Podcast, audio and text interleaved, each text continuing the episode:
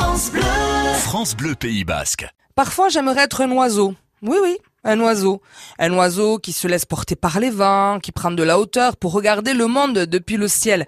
J'imagine que je ne suis pas la seule, ne me regardez pas comme ça. Mais les oiseaux symbolisent cette idée de liberté, sans frontières, sans limites, la possibilité d'aller loin, très loin. En Euskara, nous avons plusieurs mots pour désigner les oiseaux. Chodia. Chodia, c'est plutôt un oiseau euh, petit, de ceux que l'on voit dans nos jardins. Le moineau, par exemple, s'appelle Eche Chodia, littéralement l'oiseau de la maison.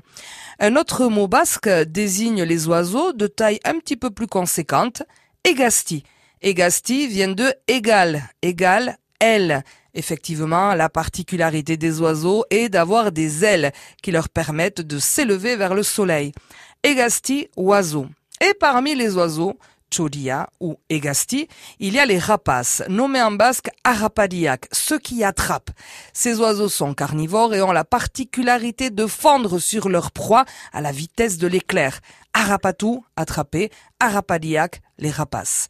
Moi, j'aimerais être un oiseau, un petit, Chodia, un peu plus grand, pourquoi pas, Egastia, et même un rapace, Arapadia comme je n'ai pas d'ailes. Bon, j'ai beau chercher, je n'en ai pas, c'est définitif. Je les regarde voleter de branche en branche ou survoler la dour en groupe ou bien tout seul. Mais au Pays Basque, à défaut de plumes, à défaut d'ailes, on peut être un oiseau de nuit, gauchodia. C'est ainsi qu'on nomme les fêtards, les noctambules. Gauchodia, oiseau de nuit, une espèce euh, assez répandue chez nous. Mais que voulez-vous? On ne peut pas être un oiseau, alors on se console comme on peut.